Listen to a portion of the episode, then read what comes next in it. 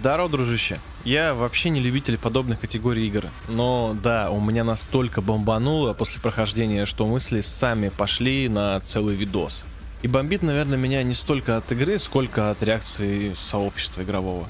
Многие игроки разделились на два абсолютно полярных лагеря.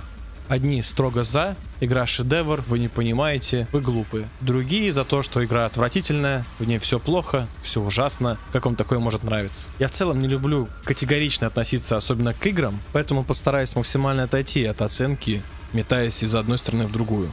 Да, безусловно, я не могу сказать, что игра меня покорила, восхитила и готов завещать своему сыну ее, а также позвать всех родных на семейный просмотр, но при этом игра дала мне главное, что я в первую очередь ценю в играх – новый опыт. Странный, жуткий, мерзкий, но все же опыт. Прошел я ее примерно за часа три, но не отпускает меня она почти неделю. Я засыпаю с мыслями о ней, о том мраке, который там был, и меня это на самом деле поражает, так как я по жизни не особо впечатлителен. Поделюсь я сегодня следующими моментами. Это сюжетом, да-да, не смейся, он тут есть, и пусть и условно, но при этом с пояснительной бригадой я тебе все это расскажу, что вообще происходит, где мы, кто мы, за кого играем и так далее. А если ознакомиться с артбуком, то поймешь, что типичное ведение за руку с раскрытием мира сюжета тут вообще и не планировалось. Так как цель была все-таки более творческая, что ли, нежели дать игрокам довольно понятный привычный геймплей. Также параллельно буду рассказывать о мире игры, его предыстории, так как все опять же есть в артбуке.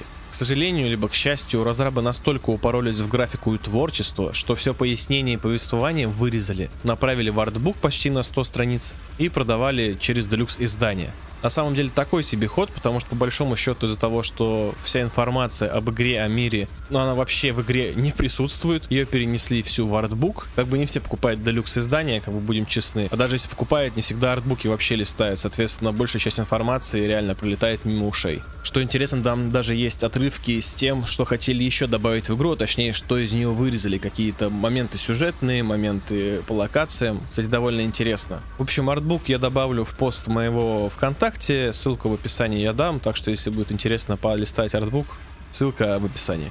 И предупреждаю заранее, я не буду пересказывать прям все, что там происходило. Но точно обещаю, что если ты проходил игру и ничего не понял, станет точно понятнее. А если не проходил, то возможно довольно познавательно проведешь время и будет интересно проходить игру, так как будет понимание вообще, что за дело тут. По крайней мере я, когда узнал про артбук, прежде чем пройти игру, почему-то решил сначала его полистать, что помогло мне лучше понять мир игры перед стартом. И наверное, с того, что этот артбук заранее полистал, это дало мне другой опыт прохождения игры, нежели если бы я сразу бы кинулся в нее. Спойлеров тут на самом деле мое почтение, поэтому если боишься их, ну лучше, конечно, этот видос отложить. Теперь, когда я все, что хотел сказать заранее сказал, Теперь пойдем разбираться, что же в нашем Скорне дорогом-то происходит. Предыстория мира Скорн. Мир умирает, причем тут нет речи о том, что это Земля, там, либо еще какая-то конкретная планета, это просто какой-то мир, где жила ранее в процветании похожая на нас гуманоидная раса. А вот дальше идет прямое сходство, конечно же, с нами, есть высшие и низшие, то есть, соответственно, все общество на такие формы и делилось. Высшие рождались естественным путем, то есть мальчик плюс девочка равно...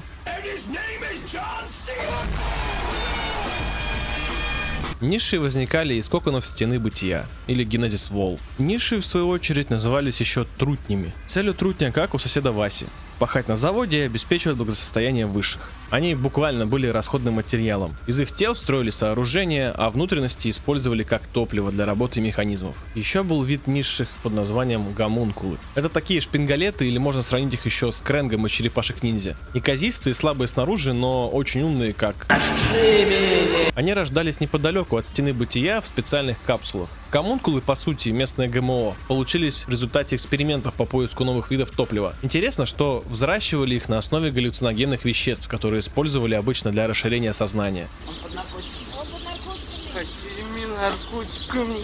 Цель довольно простая, они просто живые батарейки. Оказавшись на пике развития, высшие нашли способ переродиться с помощью нейронной связи. С ее помощью можно было отказаться от своего старого тела, покинув его и обрести бессмертие. Но гомункулы не зря же умные, тоже захотели стать бессмертными. Однако их, разумеется, побрили, все-таки они плюс-минус те же трутни и не более. Все бы ничего, да только пока трутни менжевались, гомункулы такие суету навести охота и объявили войну высшим. Наделали себе роботизированных экзокостюмов, чтобы, видимо, еще больше скосплеить Кренга, цепанули к ним гранатометы и понеслись мочить полис. Ничем хорошим это само собой не обернулось, они друг друга поубивали, и все вокруг пошло под откос. А заводы и фабрики стали производить биологические, так сказать, уже отходы скорее, которые стали болезнью этого мира. В целом концепция довольно простая, учитывая, что все вокруг это живой организм, а любой организм без функционирования каких-либо органов начинает отказывать, тут примерно та же параллель, причем ну максимально буквальная. Болезнь, разумеется, дошла и до стены бытия, из-за чего трутни, как правило, стали рождаться уже мертвыми. Те, кто каким-то образом выживал, пытались добраться до полиса и подцепиться к единому разуму, ибо теперь-то высших нету, мешать некому, почему тоже не присоединиться к касте бессмертных. Следовательно, как ты мог догадаться, да, мы трутень. Причем трутень дважды. Пролог, по сути, завязан на неудачной попытке трутня под номером 1, назовем его так, который станет в будущем паразитом. Пытаясь добраться до столицы, пока он полз провалился... Вы чё, народ, погнали нахуй! Ёбаный провалился прямо в лабиринт завода по производству биотоплива. Там же мы нашли местный ключ, ну и сумели добраться до главных ворот. Местный ключ, мягко говоря, напоминает максимально флюгигехаймер, вот, но как бы почему бы нет? Для решения пазла нам нужна дополнительная рука, такой у нас нет, поэтому в процессе мы находим Молдмана, то самое наше счастье в ракушке. Это тоже одна из форм жизни, которая создана исключительно для строительства. Их буквально прессуют, формируют и ждут, когда они высохнут. Ну и потом начинают юзать. Решение у нас по квесту 2. Выковыривать его из ракушки, и оторванная рука как раз пригодится нам. Либо распилить ракушку и освободить его, и потом привести на место. Выбирать, конечно, тебе, но по факту это никак не будет влиять на то, как мы пройдем. В любом случае, его рука будет использована. Просто в одном случае он умрет сразу, а в другом случае он останется прямо в этом замке. Что гуманнее, я даже не знаю. Далее надо активировать биологический замок, доставив капсулы куда надо. Как результат, завершая юзание замка, мы пробили оболочку, и вся эта жижа нас залила. Как ты понимаешь, ни к чему хорошему это не привело. Основной сюжет. Тем временем наш главный герой пробуждается у стены бытия. Эй, Иржан, Иржан, Иржан, блядь, заебал. Вставай, салам алейкум, вставай, я заебал, на работу пора. Ну и, собственно, как путь, так и цель у нас примерно та же. Дойти до конца и стать бессмертным. У него, конечно, история чуть получше, потому что, как минимум, он родился комфортнее, он не упал с огромной высоты, страдая и ползя, как наш первый герой. Он приземлился довольно комфортно, скажем так. И довольно скоро происходит братское воссоединение. Нас захватывает тот самый первый трутень, мутировавший, которого залило жижей. Сейчас он же мало похож на то, что было ранее, он уже теперь стал паразитом буквально. Что он все это время делал, вообще большой вопрос, но, вероятно, учитывая то, что у него нет тех самых конечностей банально, которые позволяют ему взаимодействовать, да, с местной архитектурой, с местными замками и так далее, наш герой ему попался в самый раз. В итоге создается некий симбиот, где главный герой выступает в качестве транспорта и способен взаимодействовать с местной архитектурой, а его мутировавшая версия помогает справляться с местной агрессивной фауной, так как оружие-ключ у нас припаялось к паразиту. Ну и в дальнейшем с ним же можно будет потом взаимодействовать, меняя вид оружия. Но при этом надо учитывать, что паразит все это время питается нашими соками, постепенно захватывает тело и периодически нас дамажа что, ну, знатно бесило в моменты, когда у тебя хп и так мало. В процессе прохождения нам еще встречалось вот такое огромное чудо. Если что, это не босс, драться мы с ней не будем. Как говорят разработчики, королева кратера. Вокруг же огромная куча ДНК, и она пыталась из этих останков, что есть, извергнуть потомство. В надежде, что резкий эволюционный скачок произойдет куда надо, и мы получим что-то отдельное. Но да, получаем в итоге мобов, которые нам потом мешают. Ближе к концу нам даже босс встретится, это как раз один из тех самых роботизированных гомункулов. К тому времени паразит нас уже почти полностью захватил, а нам как бы надо перерождением заняться. Потому следующий очевидный шаг — добраться до механизма, который позволит избавиться от паразита. Хоть и не без последствий. Ибо довольно сильно он с нами сросся, и в итоге телу прилетело довольно много увечий. Как наш герой жив, я вообще не понимаю. Наверное, в прошлой жизни он был каким-то Стэтхэмом. Хожу сквозь огонь, катаюсь на водных лыжах, учусь играть на пианино с нуля. Да я сам себя из комы выводил. Остается Кропаль. Избавляемся от тела и шлепаем в портал. Кладемся на кушетку, робот нас попиливает, черепную коробку долой, цепляет нас к всемирной сети интернет Starlink от Илона Маска и наш мозг в коннекте с единым сознанием. Если что, это ну не совсем робот, это местная оболочка. Вариаций таких оболочек может быть множество, но по сути это одна из форм перерождения, новый шаг эволюции сознания. У каждой болванки есть своя форма, что впоследствии дает получить совершенную для мира игры форму, заполучив последнюю стадию перерождения. Далее фраза «возьми себя в руки» еще не была настолько буквально использована, как в этой этой игре, ибо мы через общую сеть подрубились к местным болванкам, от лица которых мы понесем свое тело к порталу. Потом, кстати, идет довольно странная сцена, где мы можем тыкать клинком по своему телу. И это, кстати, не просто бесполезная садистская фича. Это необходимая штука, чтобы импульсы мозга продолжали идти, пока мы свое тело несем.